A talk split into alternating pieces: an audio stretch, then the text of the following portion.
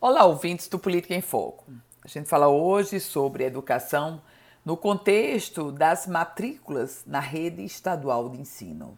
Acredite, o número de matrículas no estado é menor do que antes da pandemia.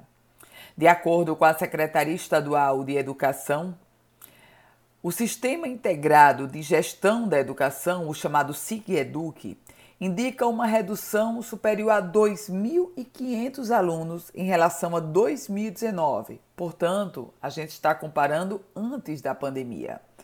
Naquele ano, a rede registrou 216.206 matrículas. Agora, 2022, essa mesma rede estadual registra 213.676 alunos. Contudo, Vários fatores podem, podem contribuir para a queda e os dados finais sobre o número de estudantes.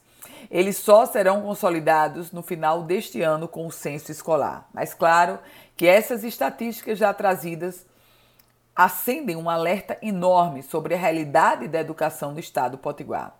Questões demográficas e o aumento de matrículas em outras redes de ensino podem interferir em números. Além disso, a Secretaria Estadual de Educação afirma que, dentro do princípio constitucional, a pasta tem dialogado com os municípios.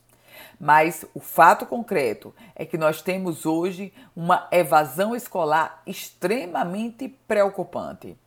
Existe um fluxo de entrada e saída de estudantes. Isso até que é comum, mas a estatística mostrando que nós temos menos 2.500 alunos, se compararmos 2019 com 2022, claro que isso não pode ser de maneira alguma considerado normal ou uma justificativa plausível sobre o aspecto da pandemia. Isso mostra que a política de combate à evasão do Estado naufragou.